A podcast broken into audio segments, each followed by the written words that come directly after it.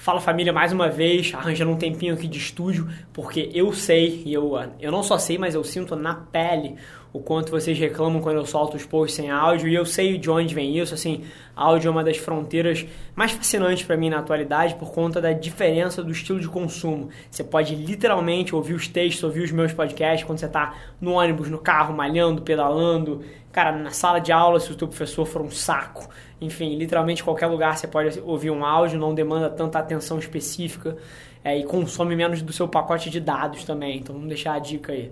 Mas, enfim, o texto de hoje é sobre um dos conceitos nos quais eu estou construindo é, a Velar Media, que é a morte do relações públicas tradicional. E, mais uma vez, não a morte da pessoa, é óbvio que não, mas do modelo onde você só para e cria uma estratégia profunda de relacionamento com as pessoas nos canais de comunicação em grandes eventos, em lançamentos, em desastres, enfim. Eu acho que esse modelo é muito antiquado. O Relações Públicas hoje em dia se chama mídia social, onde você mede a temperatura das pessoas com base diária, onde você se relaciona em escala com base diária. Isso não, mais, não é mais um evento lento e muito, é muito mais dinâmico do que o modelo antigo gostaria que fosse.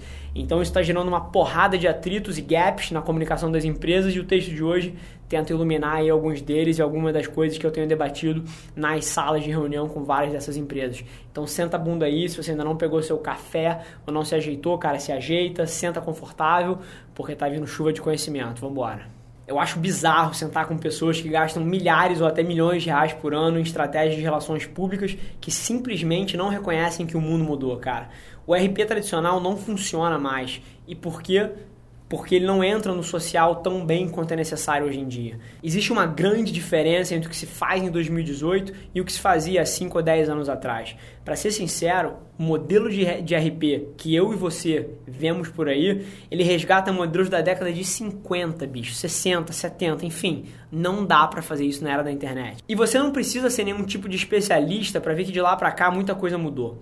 Ainda existe muita confusão entre o trabalho de assessoria de comunicação e relações públicas. No Brasil, a gente inclusive é acostumado a ver os mesmos tipos de serviços exercidos por ambas as atividades. E mais uma vez, para que não fique nenhuma dúvida, o que eu estou chamando de RP é fazer com que as empresas estabeleçam um relacionamento com as mídias, com jornais, rádios, televisão e até mesmo a internet, para que essa informação chegue até as pessoas. E foi mal, bicho, mas em 2018 esse intermediário simplesmente perdeu a razão de existir as marcas, assim, eu não tenho dúvida nenhuma que as marcas deveriam estar indo direto nas pessoas sem ter esse intermediário no meio. E é aí que está o problema do RP. Em 2018, não dá para você basear a comunicação apenas nas mídias tradicionais ou na mídia digital com a velocidade lenta do pensamento de RP antigo. Mesmo que seja um trabalho bem feito, cara, isso não vai ser suficiente.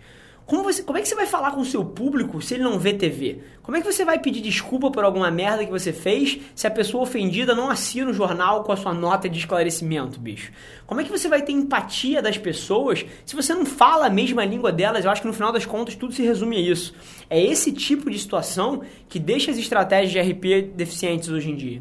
Algumas das maiores empresas de RP criaram departamentos de mídia social e fizeram até um bom trabalho em diferentes níveis de atuação. Mas, cara, você sabe que não é a mesma coisa. Eu concordo que um RP é capaz de lidar com pressão, tem velocidade e uma coisa indiscutível. O RP é corporativo. E, cara, corporativismo não rola no digital ou no social. E o RP tradicional é muito corporativo. Isso não é nenhum debate. Ele não é nativo. Lidar com esse novo ambiente mobile das redes sociais altamente conectadas, cara, é uma linguagem própria. E quando você está trabalhando com mídia social, é muito mais complexo do que muita gente imagina. A gigantesca maioria das, das relações públicas e assessores de comunicação ainda não priorizam o mobile. É isso é inadmissível num mundo onde ninguém mais usa o celular para fazer ligação, cara. Todo mundo só usa a internet. As pessoas não fazem mais chamadas telefônicas. E por quê? Porque elas estão conectadas 24 horas por dia. Não tem necessidade de você ligar para alguém se você tem acesso a ela 100% do tempo. Pegando o macro, o que eu quero que você entenda é que a gente está 100% conectados uns com os outros 24 horas por dia, 7 dias por semana, 365 dias por ano. Quando falam de aldeia global, é isso. É uma ligação entre todas as pessoas do mundo que não só é possível, como é extremamente real se você sabe operar esse, essa dinâmica. Está literalmente na palma da mão de cada um. Então, cara, quando eu te digo que o RP é muito corporativo, eu, o que eu quero que você entenda é que, cara, você quando você trata dessa forma, você está lidando com fãs, com imprensa, público em geral. E cara, no ambiente mobile e social, você tem que ter um quê de personificação, você tem que um quê, tem que ter um quê de relacionamento, um toque íntimo, senão não funciona, não cria elo. Você precisa se conectar às pessoas. Com o boom da internet, dos smartphones, muita gente deve ter pensado: maneiro, agora é só fazer a mesma merda que eu fazia nos outros canais, só que na internet. Mas não é assim que a banda toca. O RP precisa dar um passo atrás e perceber que há toda uma dinâmica própria nessas plataformas. Você precisa escutar mais as pessoas. O problema antigo das relações públicas como um todo é que falta entender que na internet e no social não são plataformas para falar, mas para ouvir. São estruturas de puro relacionamento e engajamento. E é claro que para você se envolver com alguém é preciso ouvir, e ouvir bastante. Comunicação é uma via de mão dupla vai e volta. Gerar valor é uma via de mão dupla, vai e volta. E a estratégia de comunicação que vence hoje em dia e daqui para frente vai ser sempre assim. Se você não ouvir o que as pessoas têm a falar e produzir conteúdo de acordo com isso, você não tem como acertar. A postura de qualquer empresa que quer vencer nesse ecossistema é que ela deve adotar a estratégia de ouvir. Daí envolve você sair de uma estrutura fechada e ir até onde a atenção das pessoas realmente está, nas redes sociais. É fundamental que você participe de conversas no Twitter, que encontre as comunidades do seu nicho no LinkedIn e adeque isso para entender as dinâmicas de engajamento do Instagram, cara. Cada plataforma é diferente. Você precisa entender que um RP em 2018 é 24 horas por dia, 7 dias por semana, 365 dias por ano. Não é só intervenção em crise, não é só fazer barulho no seu lançamento. RP em 2018 é sobre criar relacionamento com base diária e transformar essa audiência na maior forma de amplificação de mídia já vista na história faça isso até ser um especialista, cara, ou feche as portas e contrate um para fazer por você, porque não dá para colocar a sua neta como estagiária para tocar as suas redes sociais. Essa porra é uma prioridade. E os relações públicas que não entenderem isso morreram. Quando o RP ou assessor de imprensa coloca uma matéria paga na mídia tradicional, cara, foi mal, mas é jogar dinheiro fora. E eu vou ser pretencioso aqui e vou supor que você não tem esse dinheiro para jogar fora. Se a sua empresa coloca o um nome em uma coluna de jornal por 20 ou 30 mil reais mensais de assessoria, cara, é lunático para mim que essa pessoa só veja isso uma vez. E principalmente, cara, é uma relação comprada, não é conquistada. Você não teve a permissão para falar aquilo, a pessoa não quis ouvir. E isso faz toda a diferença. Você não tem vínculo algum. O cara lê ali ou escaneia ou passa um olho e nunca mais. Eu sei que a situação não tá boa para ninguém. Então, cara, investir num RP não dá. A conta simplesmente não bate. Mas se você tem cacife e pode escolher entre RP e uma agência de digital, você não devia ter a menor dúvida de qual é o melhor caminho a seguir. O Relações Públicas tradicional morreu justamente por isso. As estratégias que vencem em 2018 e adiante são todas perenes, cara. No mundo de hoje não tem mais espaço para táticas one shot. O mercado exige hoje é relacionamento. E o que muda com o digital, trabalhar com as mídias sociais significa usar o dinheiro que você gastaria com o RP tradicional e ineficiente para construir relacionamento.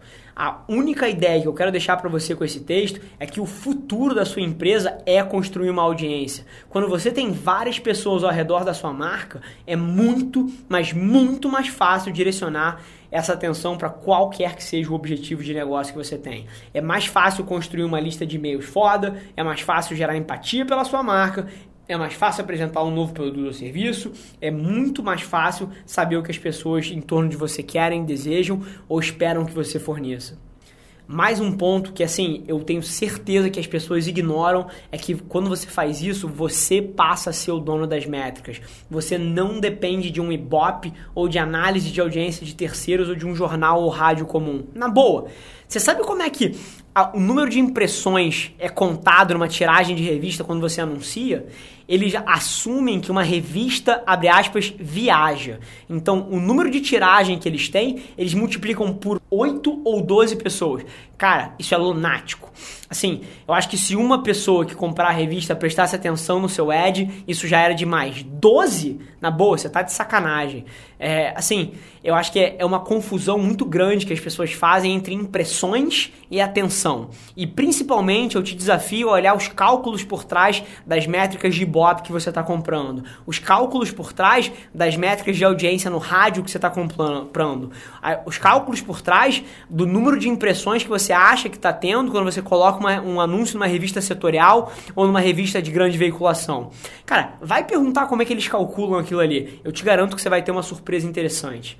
E cara, literalmente tudo fica mais acessível no, no, digital. Desde a escalabilidade da estratégia, das métricas na sua mão, tudo fica melhor. E é por isso que eu falo tanto de relacionamento e de mídia. Essa é a dinâmica do nosso tempo. E no entanto, cara, mais uma vez, para finalizar, eu só queria te deixar um recado: que se você não se ligar nisso, você vai acabar morrendo abraçado com uma porra de uma pilha de clipping que não significa nada em 2018. Muito obrigado por ler. Eu literalmente acho fantástico que você tenha se importado o suficiente para investir seu tempo aqui. Agora deixa eu te falar uma coisa. Se alguma coisa nesse artigo ressoou contigo, ou se você acha que alguém que você conhece vai se beneficiar de passar um olho nessas palavras, envia para ele, compartilha esse, esse, texto no seu grupo de amigos do WhatsApp. Isso ia significar demais para mim, de verdade. Além disso, se você tiver interesse em acompanhar sites e dicas exclusivas sobre empreendedorismo, não deixa de me seguir no Insta e no Face, cara. Você vai poder espiar o dia a dia de alguém que está na jornada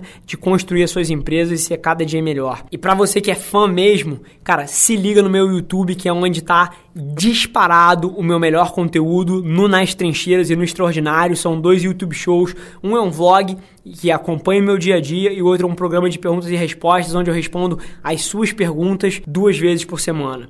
Então, cara, é isso. Esse é o meu recado. Queria mais uma vez agradecer você por estar aqui e vamos que vamos.